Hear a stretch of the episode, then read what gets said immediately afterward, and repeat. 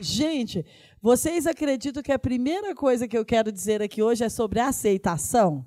E por que, que eu quero falar de aceitação para você?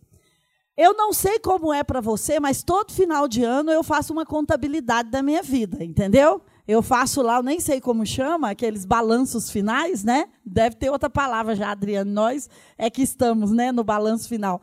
Mas deve ter outras palavras.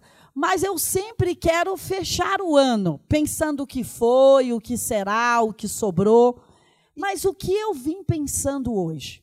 Eu vim pensando sobre algumas palavras, entre elas aceitação, o pai e a próxima década, odres velhos e vinho novo e a atmosfera do Machado, que eu vou terminar contando para você. Só para, se eu me perder aqui, você me lembra. Fala, ó, oh, esqueceu de falar esse tópico, hein?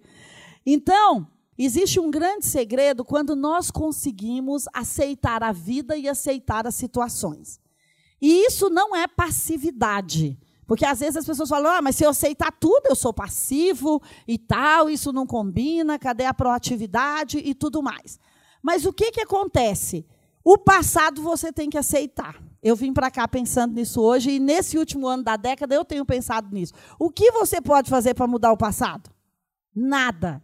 Então, se eu não posso fazer nada, para que continuar remoendo, pensando, buscando respostas, fazendo perguntas? Claro que tudo isso faz sentido quando você está num ambiente de alinhamento espiritual, de cura interior, de ressignificação, de releitura, ou quando você está conversando com um terapeuta, com um psicólogo, com um pastor. Faz sentido você falar sobre as dores. Como é que está a criança aí dentro de você? Porque geralmente nós estamos brigando pela criança que foi ferida. Aos 49 anos, aos 50, aos 80, aos 70, aos 99, nós brigamos com o passado, sabe por quê? Pela criança que foi ferida. Ah, mas foi injusto aquilo, mas foi injusto aquilo, mas foi injusto aquilo. E a não aceitação da vida, além da gente trazer essa coisa que fica remoendo, sabe o que que faz? Atrai situações negativas de novo. Porque aonde eu coloco o foco da minha atenção, eu vou criar situações. Aonde está o meu coração, está o quê? O meu tesouro. Então, se a minha energia, o meu foco e a minha a situação está naquela dor do passado, é a lei da atração, ela é uma lei universal. Você vai atrair coisas assim novamente e eu vou atrair coisas assim novamente. Não é difícil uma mulher que foi traída, vai para um outro casamento, é traída de novo, sai do casamento e é traída de novo. Será por quê? Nem sempre o foco está nos parceiros, mas na energia negativa que a pessoa está carregando. Porque aquilo que eu coloco o meu foco ou a minha atenção é o que vai acontecer comigo no futuro de novo. O JB fala: você pode ter fé negativa ou positiva. Aquilo que você crê vai te acontecer. Depende da sua fé. Então você pode crer para as coisas positivas e você pode crer para as coisas negativas. Existe fé para ambos os sentidos. E eu fiquei pensando que às vezes algumas coisas cíclicas aconteceram na nossa vida. Algumas coisas aconteceram num ano, no outro e no outro. Porque às vezes nós ficamos tão presos na dor, ou no trauma, ou na traição, ou naquilo que fizeram conosco, que nós atraímos aquilo de novo para a nossa vida. Porque aonde tiver o meu foco, existe uma energia quântica ou espiritual, como você queira falar, trabalhando para que isso aconteça na minha vida de novo. Por que, que tantas vezes as pessoas vêm falar de oferta aqui e você fala, uau, Aí a gente até fala, testemunha é fazer de novo. E a pessoa fala de oferta aqui, você dá oferta em cima daquele testemunho e acontece com você também. Porque o seu foco se fixou ali. Porque a sua atenção se fixou ali. Se a minha atenção se fixou só em resolver problemas, é isso que eu vou continuar tendo na próxima década. Se a minha atenção ficou fixada nas dores e traições que aconteceram, nas pessoas que foram embora, nas pessoas que te deixaram, possivelmente é o que vai acontecer na nossa década. Sabe por quê? O cérebro se acostuma com o caminho que é feito. O cérebro não sabe o que é real e nem o que é irreal. Então, se você pensa assim, ah, vou trair o meu, estou sendo drástica, né? Vou trair o meu marido com um fulano de tal. É bem possível que aconteça, porque o seu cérebro vai fazer de tudo para isso se tornar uma realidade, porque para ele já é real. Se você fala assim também, eu vou orar até que esse carro chegue para mim, porque eu quero uma BMW vermelha, assim, com teto solar, não sei o quê, não sei o quê. Então, o seu cérebro também vai trabalhar para isso até isso chegar. Por que será que as coisas péssimas e negativas e as traições e dores estão chegando para nós? Porque o nosso cérebro está com foco nisso. Eu não preciso ser espiritual para dizer a você que quando nós não saímos de um ciclo, ou que quando as coisas começam a acontecer de novo para nós, é porque o nosso foco está aí. É porque a gente dorme pensando nisso, come pensando nisso, vai para a casa dos amigos e fala disso, canta os louvores pensando nisso. Ai, Senhor, espero que não tenha nenhum louvor agitado, eu quero aqueles bem nostálgicos, que eu fico lá pensando, por que você foi embora? Por que você me traiu? Gente, da hora do louvor, eu sei que isso acontece. E aí você fala, tomara que seja só os nostálgicos e tal. Por quê? Porque o seu cérebro, ele quer ficar dormindo ou canalizado para aquilo que ele já está acostumado. Para toda cura emocional ou espiritual ou física, a atitude é o determinante. Para toda cura emocional, física ou espiritual, a atitude é o determinante. Não é outra coisa. Não é fácil sair de situações de dores e de fracassos emocionais para ninguém. Não é fácil. Dói, é difícil, temos que sentir a rejeição, ou temos que aceitar as coisas que aconteceram, porque não dá mais para mudar. E essa palavra aceitação, como eu disse, ficou muito para mim esses dias. Porque existem coisas que nós ficamos, por que isso aconteceu? Quem falhou? Quem é o culpado? Eu orei pouco, eu orei demais, eu orei de menos. Por que, que essa pessoa não foi tão comprometida? Ou por que, que eu não me comprometi tanto? Ou porque eu gastei tanto? Ou porque eu fui no shopping e comprei tanto? Ou porque eu fiz aquele mau negócio? Ou porque eu investi aqui? Deixa eu te dizer, não dá mais para mudar.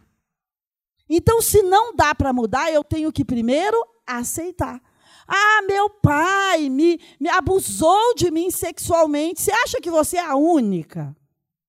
Não, não é a única. Mas o que fizeram com você, ninguém pode fazer mais nada, nem Deus.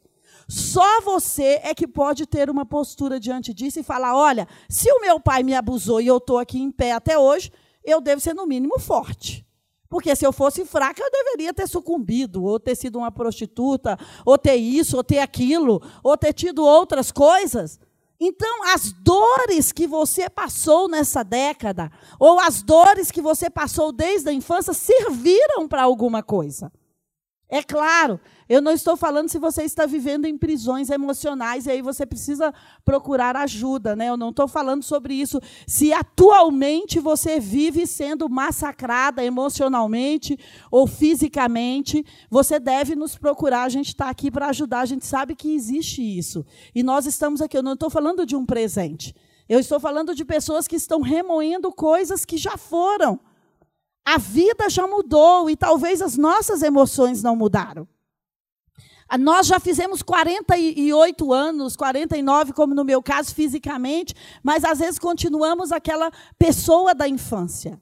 Por quê? Porque não queremos abrir mão da dor. E a dor, ela fica sendo um bichinho de estimação, porque é bem mais fácil ser vítima do que ser corajosa. É bem mais fácil chegar num ambiente e dizer: olha, de novo eu estou nessa situação, eu nunca consigo sair dela. Deixa eu te falar: vítima não é uma identidade. Vítima não é uma identidade. Então você está absolvendo, ou eu estou absolvendo esse termo de forma errada.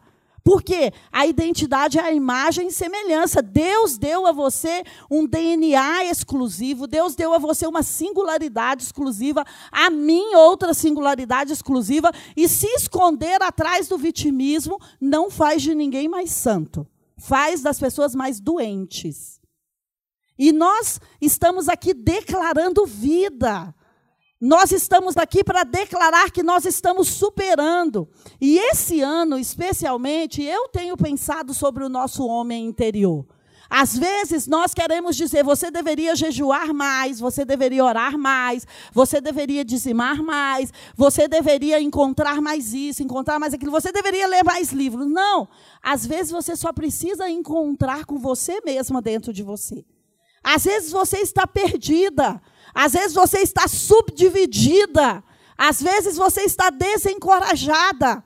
Eu tenho aprendido muito sobre a voz interior. E a voz interior é uma voz que te é dada pelo Espírito de Deus. Quem foi que soprou o fôlego de vida em você? Não foi o diabo, não foi o seu pai, não foi a sua mãe. Então, quem soprou o fôlego de vida em você foi o próprio Deus. Somente você e Deus conhecem você tão bem. Não existem outras pessoas que vão dizer: Eu te conheço, você é assim, fracassada, sempre volta, nunca termina nada. Não, deixa eu te dizer: ninguém conhece você como você e o próprio Deus. Só que muitas vezes nós temos medo de reconectar conosco mesmo. Porque o pai disse uma coisa, a mãe disse uma coisa, o pastor disse uma coisa, o discipulador disse uma coisa, o psicólogo disse outra coisa, o terapeuta disse outra coisa, o marido disse outra coisa, os filhos ainda dizem outras coisas. E aí nós ficamos, será quem somos de verdade? Sabe quem você é de verdade? Essa voz que está aí dentro de você. Essa voz que não calou a década inteira. Tem uma voz que não calou na sua vida a década inteira, que dizia: você deveria fazer isso, você deveria fazer aquilo. Se uma voz conseguiu passar por uma década inteira, é porque ela é sua. Ela não é dos outros e nem do diabo, ela é sua. E essa voz, ela está conectada diretamente a Deus Pai. É Ele que te criou. Estava lá o Pai, o Filho e o Espírito Santo. E falou: Eu vou enviar, disse a Fátima, a Adriane, a Flávia, a Fabíola e tantas outras nessa década. Sabe para quê? Porque nós temos uma solução para essa década. Mas onde está o nosso poder para solucionar problemas? Está quando nós encontramos a nós mesmos. O JB fala: bonita é ser você mesma. Então não tem nada de tão bem sucedido e nada de tão curador quanto você encontrar você mesma. Como que eu vou encontrar a mim mesma? Quando eu começo a ter conversas abertas comigo. Quando eu começo a ouvir mais a mim do que os outros. Quando eu começo a testar as minhas ideias, os meus insights, os meus discernimentos e as minhas revelações. Mesmo que tenham altos professores e apóstolos e bispos e pastores e mentores do seu lado dizendo: "Eu, se fosse você, não se arriscava". Mas é você e Deus que conhecem a você. Ninguém vai conseguir entrar dentro de você e saber a natureza que Deus colocou dentro de você. Ninguém. Ninguém tem essa habilidade. Como você também não tem a habilidade de entrar na vida de ninguém para dizer: olha, eu, se fosse você, iria por aqui. O bom terapeuta não vai dizer, eu, se fosse você, iria por aqui. Vai dizer, qual é o sentido que isso está fazendo para você? Você se sente confortável ou desconfortável diante disso? Porque deixa eu te dizer, às vezes as coisas explodem na nossa vida, mas não precisávamos esperar as coisas explodirem. Eu tenho um amigo que fala: todo elefante tem um rabinho. E quando você vê o rabinho, entendeu? Presta atenção quando você vê um rabinho. E a Fátima também é dessa, dessa teoria, né? Todo elefante tem um rabinho. Então, tem coisas que vão dando sinais para você. Quando explode, é porque fugiu do controle. Só que muitas situações ruins, negativas, que a gente poderia evitar, situações que nós poderíamos superar, elas vêm dando sinais.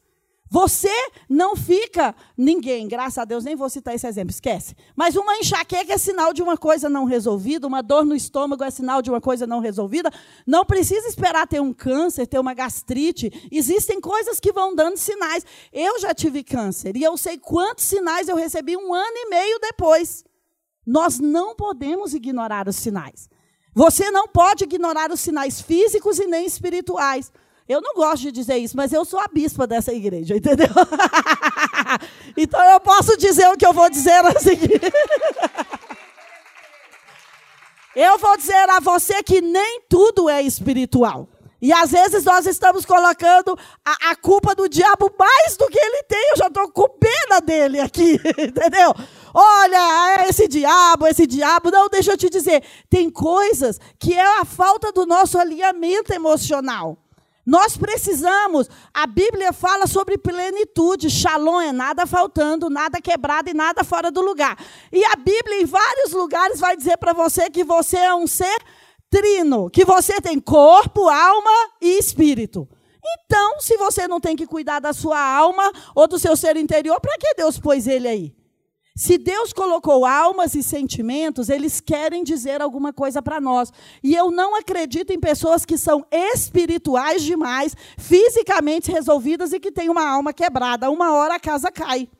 Porque nós precisamos ter um equilíbrio. Se eu sou um ser altamente espiritual, e que vejo o céu, que vejo isso, eu tenho que ter uma alma assim também, um corpo físico assim também.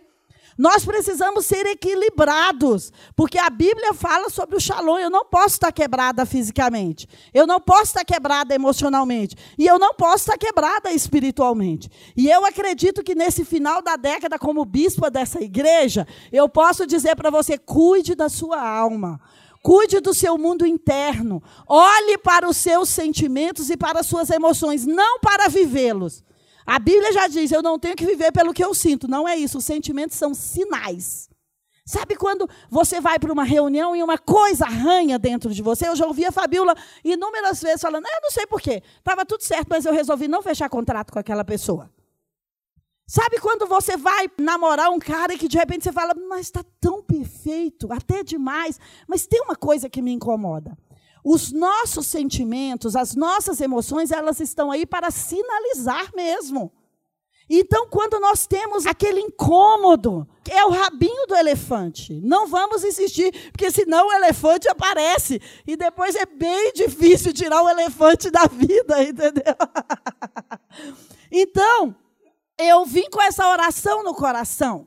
Que nós pudéssemos ter um ser interior, uma alma reparada a Bíblia diz: a sua prosperidade vai se dar como a sua alma é próspera. Não diz como o seu espírito é próspero. Você vai ser bem-sucedido e você vai ser próspero à medida que a sua alma for bem-sucedida e for próspera.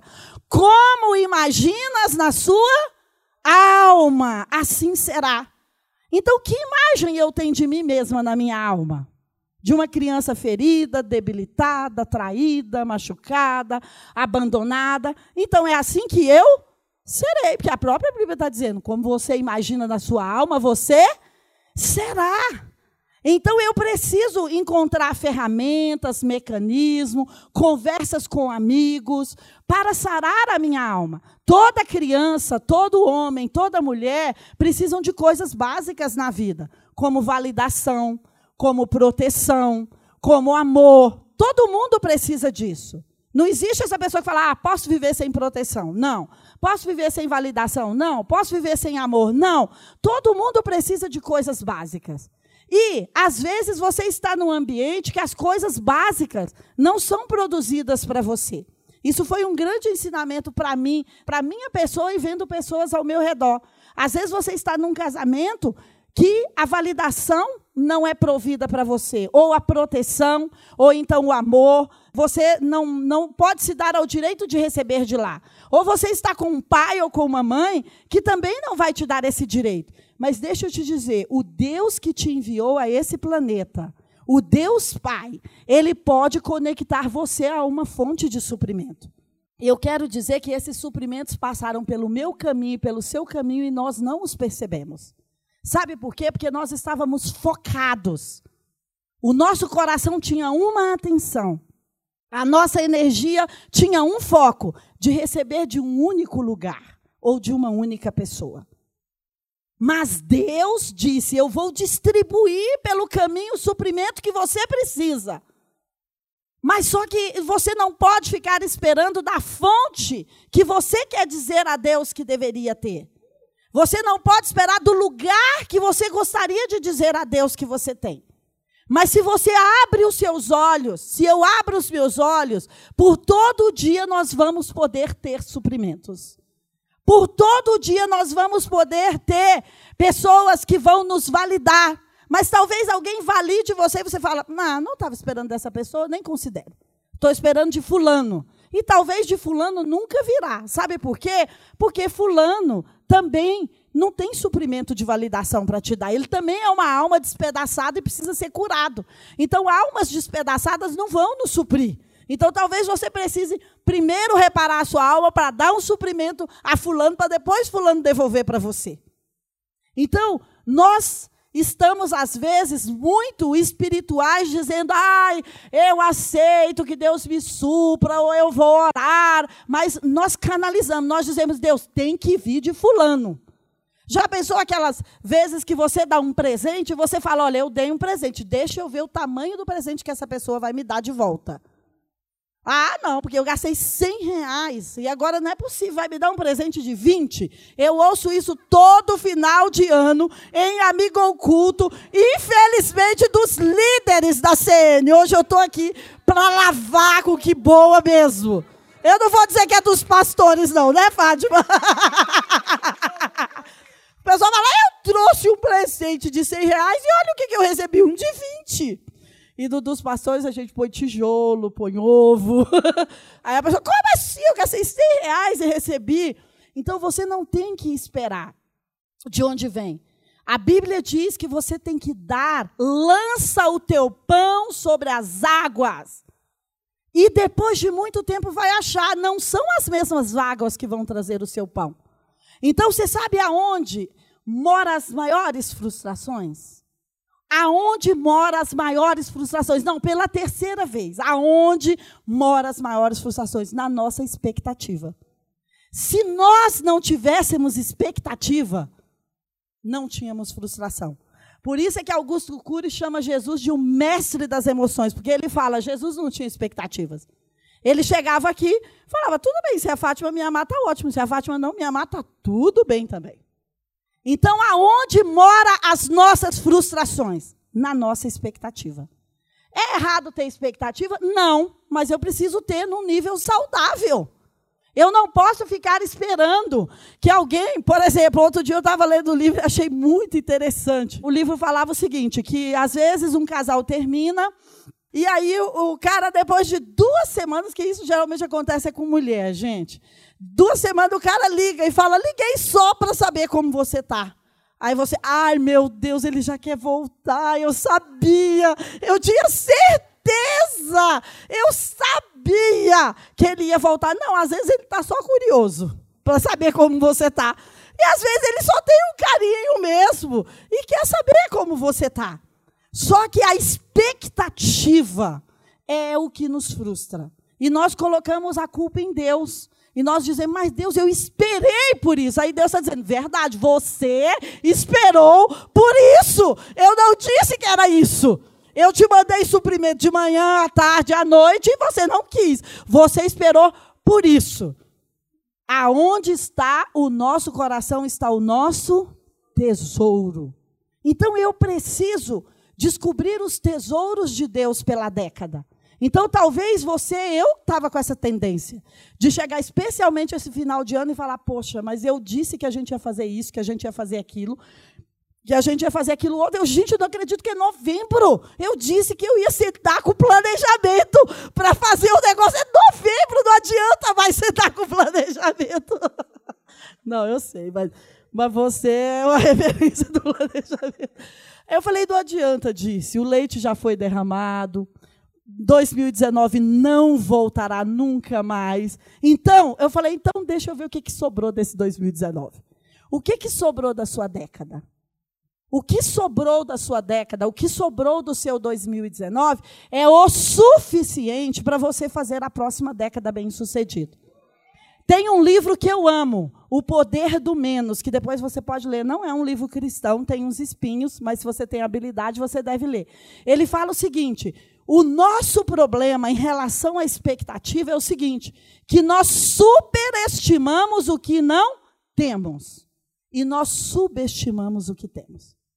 Talvez você tenha duas pernas, dois braços, cabelos, olhos, corpo saudável, e talvez você tenha isso, talvez você tenha aquilo e você não valoriza. Talvez você tenha ganha mil reais por mês, 800, 900, mas não valoriza. Porque a nossa expectativa está no que nós não temos.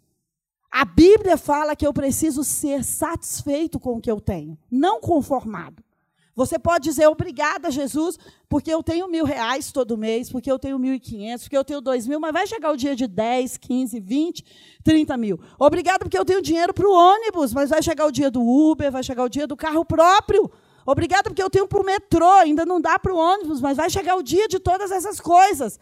Porque a gratidão é a mãe do mais. Então, quando eu sou grato pelo que eu já tenho, eu preciso superestimar o que eu tenho.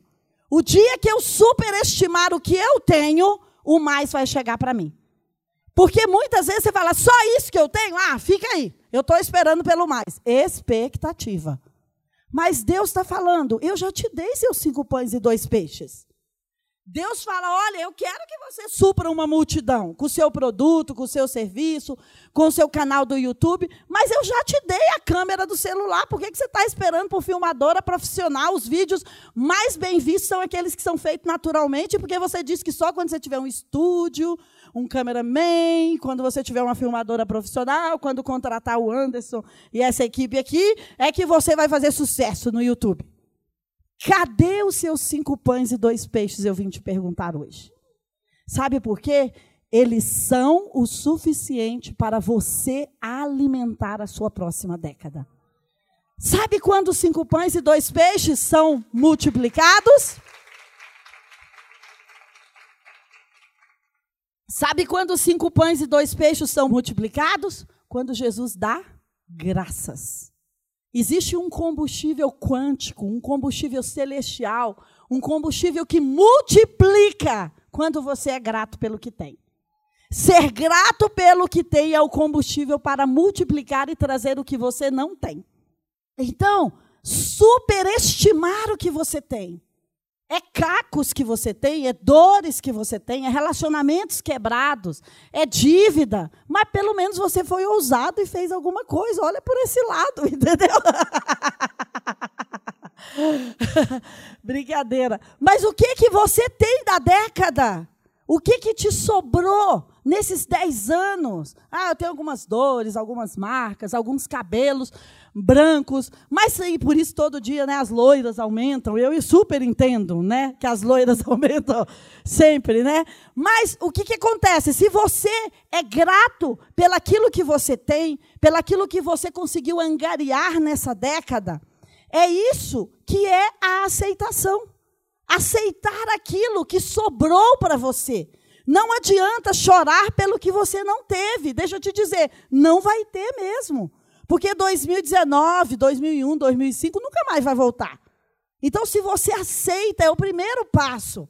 Se você aceita o que você tem, se você aceita que deu ruim, que quebrou, que te traíram, que doeu, se você aceita a rejeição, é o primeiro passo. Não adianta ficar batalhando contra a rejeição. Não, você já foi rejeitada. Eu já fui rejeitada, fulano já foi rejeitado, então aceita. Fala, Deus, o que eu posso aprender com isso? E não por que isso aconteceu. Essa é a pergunta mais errada que podemos fazer. Deus, por que isso aconteceu? Um milhão de motivos pode ter levado isso a acontecer, inclusive a sua fé negativa e a minha fé negativa. Então não adianta mais, já aconteceu. É como que eu faço com isso que já aconteceu? Como que eu pego esse capital de dor, de sofrimento? Deixa eu te dizer, isso é experiência para você. Será que se você não tivesse passado pelas dores que você passou por essa década, será que você estava aqui com essa maturidade que você tem hoje? Eu acho que não. Então as dores servem, as dificuldades para nos amadurecer, ou para nos deprimir, ou para nos fazer possesso e outras coisas, mas eu acredito que não tem ninguém aqui desse jeito. Você aproveitou o capital. Mas a experiência, se nós não tivéssemos passado por momentos difíceis, nós não estaríamos treinados como estamos hoje. Eu não estaria aqui, a Fátima não estaria aqui, tantas outras pessoas não estariam aqui falando. Você acha que as pessoas que não que estão aqui não passaram por dores? Eu via a Sueli falando aqui, falando: "Meu Deus, eu lembro quando eu ficava com o coração na mão, porque ela tinha que levantar, sei lá, quatro e meia, cinco e meia da manhã para ir lá para o setor expansão do setor O, ou depois ainda. Nada contra, mas é porque é muito longe da casa dela de Águas Claras e deixar os bebês pequenos para atender pessoas no hospital e tudo mais. Então todo mundo passou por dificuldades, todo mundo. Eu não gosto de levantar cedo. Tem três anos que eu levanto seis horas da manhã. É, olha, os, os primeiros seis meses eu tinha enxaqueca, eu vivia à base de novalgina. Porque o meu corpo físico não combina com seis horas da manhã. Aí eu faço o seguinte: eu quero tomar café com todo mundo às oito da manhã, que é pelo menos para dar uma recompensa para o meu cérebro, entendeu? Já que eu tenho que acordar, mas eu estou, porque minha filha estuda cedo e eu não vou mandá-la de van para a escola. Eu vou lá. Se ela tem que levantar, eu vou lá. Mas eu estou lá fazendo coisas que, que contra que contraindica a minha saúde, entendeu? Por quê? Porque todos nós vamos passar por momentos de estresse. É o estresse que nos valida, sabia disso? É fácil dizer que tem fé, é fácil dizer que é bem sucedido, até que uma onda de estresse venha para nos chancelar ou nos validar.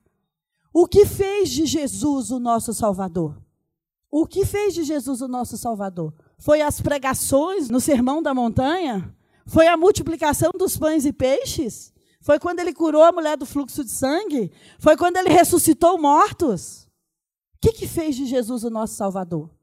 A cruz, o estresse, a dor. Então, a dor, a cruz, o estresse vai ter uma recompensa. Eu não estou querendo dizer para você ser masoquista e ficar a vida inteira sofrendo. Não, não é isso. Você tem que ter momentos de sofrimento e momentos de abundância e de prazer. Mas isso produz o que o dinheiro não produz. Isso produz o que as faculdades não produzem. Você sabe por quê? Isso edifica o nosso corpo interno. Isso edifica a nossa alma. Por que, que a Bíblia fala para jejuarmos? Nós estamos sacrificando a nossa vontade. Carne ali é alma, é vontade. Então, quando você fala, eu vou pôr a vontade aqui dobrar, porque uma das vontades mais básicas é a de comer, não é? Mas então, quando nós jejuamos, nós colocamos a nossa alma para se sacrificar. Por quê? Realmente, quando você está tentada, quando você está com algumas dificuldades de comportamento, qualquer coisa, é excelente jejuar, porque você vai falar para sua alma: olha, você aguenta a pressão. Você aguenta ficar sem comer, então você aguenta ficar sem mentir, então você aguenta ficar sem isso, aguenta ficar sem aquilo. Então, a, a, o jejum é uma arma poderosa. Mas o jejum alinha a nossa alma. E quando a nossa alma é alinhada, o nosso espírito vai para o lugar de receber. Porque você pode estar uma mulher super espirituosa, mas se a sua alma e a minha alma estiver fora do lugar, nós vamos ser como a samaritana. A samaritana, ela tinha uma força, e eu contei isso aqui para vocês da vez passada, ela só estava com a força dela desalinhada. Eu e você temos inúmeras forças, e o jejum, a oração, conversas conosco mesma, a aceitação daquilo que foi, põe a nossa energia no lugar. Então, o que, que eu quero propor para você? é que nós possamos ter um encontro conosco mesma. Eu falei, olha, eu gostaria, sabe? Eu sentei ali no sofá e eu falei, como eu gostaria que cada uma de vocês fosse para um café, para uma viagem, para a beira do rio, para a beira do tanque para lavar roupa, né? para ter um encontro, a ela disse que não. Para ter um encontro consigo mesma. Porque você precisa olhar no espelho e falar, disse, eu vou aceitar o que a vida nos trouxe até aqui. Só que agora nós vamos pegar o que a vida nos trouxe e vamos ser protagonistas da nossa própria vida. Hoje eu vi um banner do Modelada, seja protagonista dessa década. Mas quem serão os protagonistas dessa década? Aqueles que forem protagonistas na sua vida primeiro. Gente, não tem jeito de mudar o mundo se não mudarmos a nós primeiro. Sem chances. Porque senão nós vamos ficar divididos. Sabe? A pior coisa é você ter pessoas que estão divididas e não inteiras. Inclusive em ministério, em trabalhos, em relacionamentos. A palavra fidelidade, o JB estava falando ontem, a palavra fé, a palavra integridade é da palavra inteiro. Inteiro é quando você está num lugar, por isso é que o seu tesouro está onde está o seu coração. Eu vim aqui com essa palavra hoje. Então, aonde está a sua energia? Talvez você chegou no final da década fazendo duas mil e uma coisas, tendo dois mil e um projetos como eu. Mas a sua energia, ela vai estar focada mais em uma coisa. Você precisa sentar na sua frente e falar, Dirce, o que, que você quer fazer na próxima década? Porque a sua voz interior e o Espírito Santo vai te guiar para algo. Talvez eu pedi algo, talvez seu pastor pediu algo, seu marido sugeriu outra coisa, dá dinheiro fazer outra coisa, mas tem uma voz que não cala aí dentro de você, igual aquela mulher do fluxo de sangue. Aquela mulher do fluxo de sangue, ela estava há 12 anos com aquele fluxo de sangue. E ela tinha uma voz interior que falava: o dia que eu tocar nas vestes dele. Só que o modus operandi da época dizia para ela não fazer isso. Os discípulos da época, os conselheiros de Jesus, dizia para ela não fazer isso. A religiosidade da época dizia para ela não fazer isso. A sociedade da época dizia para ela não fazer isso. Eu não estou falando para você chutar o pau da barraca, mas se tem uma voz interior aí dentro de você que persistiu, o mundo espiritual vai entrar com você em ajuda. Porque aquela mulher falava: se eu tocar, vai sair virtude. Só que quem concordava com ela, gente? O que que você tem dentro de você que ninguém concorda com você? Essa pode ser a voz de Deus para você. E o que, que eu acredito? Que Deus está nos colocando no estreito. Quando você passar nesse corredor aqui, que é estreito, ou naquele ali, Deus está colocando a gente no estreito e não dá para levar todos os relacionamentos, nem todas as pessoas, nem todas as bagagens, nem todas as dores, nem todas as frustrações, porque não cabe. Quando você passa num lugar apertado, você tem que ir com pouca bagagem, que senão não passa. E aquela mulher, ela estava no estreito, ela falou: Olha, eu já gastei todo o meu dinheiro. Talvez você já gastou seu dinheiro, sua energia, seus conselheiros. Talvez você falou: Ah, eu já levei esse problema para tudo que é pastor aqui na CN, que tem bem uns 40. Se você ainda está no 20 e pouco, eu te dou a lista do restante para você chegar até lá. Mas talvez tenha solução que nós não teremos para você, porque nós não somos Deus. Tem solução que às vezes você que vai encontrar. Então você já fez diversos cursos e não deslanchou. Porque talvez Deus está falando, faça brigadeiro cor de rosa e venda. E você, mas isso é muito básico, ninguém vai comprar. Mas talvez é aí que vai estar o segredo do seu sucesso, que você vai ser contratada lá pela Donuts da vida e vai vender para o mundo inteiro. Porque ninguém teve essa ideia. Deixa eu te dizer, o seu sucesso está na sua singularidade. O seu sucesso não está em fazer o que os outros fazem. O seu sucesso está na sua singularidade. E talvez você, como aquela mulher, tenha uma voz que está aí há 10, 12 anos dizendo: faz isso, quebra isso, muda daqui, faz isso. Ela teve que arriscar tudo. Aonde está o nosso tesouro, aonde está o nosso coração, está o nosso tesouro. Ela teve que arriscar tudo. Ela teve que entregar tudo, toda a reputação dela. E talvez nós ficamos, ah, o que vão pensar, o que vão achar, o que vão dizer. Deixa eu dizer, enquanto você e eu estivermos preocupados com isso, a fila não vai andar. Porque todo dia vai ter uma pessoa para achar que você não deveria ter feito isso. E se as vozes de fora te param, então estamos perdidos. A voz de dentro tem que ser o seu guia. O seu acerto com Jesus tem que ser o seu guia. Então ela falou: Eu vou contra todo mundo, eu vou me enfiar no mundo, naquela multidão. Mas ela era tida como leprosa, como impura, como tudo. E ela falou: Eu vou me enfiar. E olha, quando você vai por uma voz que está dentro do seu interior, o mundo espiritual vai te certificar. Quando ela tocou em Jesus, o que que Jesus falou? De mim saiu virtudes. Não deu ruim para ela. Quando você está alinhada com a voz de Deus, você pode fazer a maior loucura que vai dar bom. Por exemplo, um dia eu pus um outdoor na cidade para o JB e deu bom.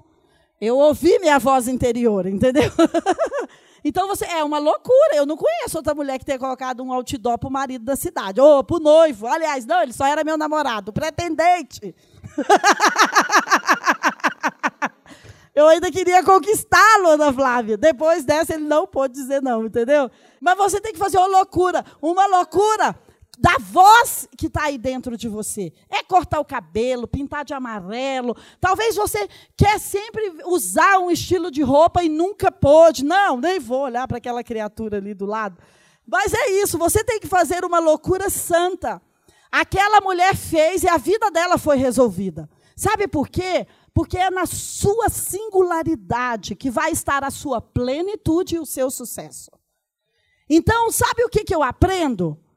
Que uma década nova está chegando. Vinho novo está chegando, ideias novas estão chegando.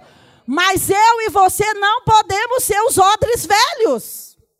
E sabe o que é odre velho? Fazer do jeito que sempre fizemos. Nós precisamos mudar o nosso modus operandi. Quando eu li esse texto esse ano, eu falei, já sei o que é odre velho para esse ano, que ano que vem ele pode ser outra coisa. Fazer do mesmo modo que a gente vem fazendo. O vinho é novo, o odre precisa ser novo, então eu preciso ser uma pessoa nova. Nova dentro de mim, nova fora de mim para receber. Nós precisamos ter ousadia, coragem, que o JB ministrou ontem, para colocar aquilo que está dentro de nós para fora. Nós estamos muitas vezes querendo colocar o que está fora de nós para dentro, está errado. O Espírito Santo escolheu dunamis de Deus, a energia mais poderosa desse planeta, escolheu morar aonde? Dentro de mim e de você. Nós não precisamos ensinar ao Espírito Santo o que fazer. É Ele que vai nos ensinar o que fazer. Então eu diria que nós deveríamos estar gastando menos tempo com treinamento, com isso, com aquilo. Tudo isso é importante.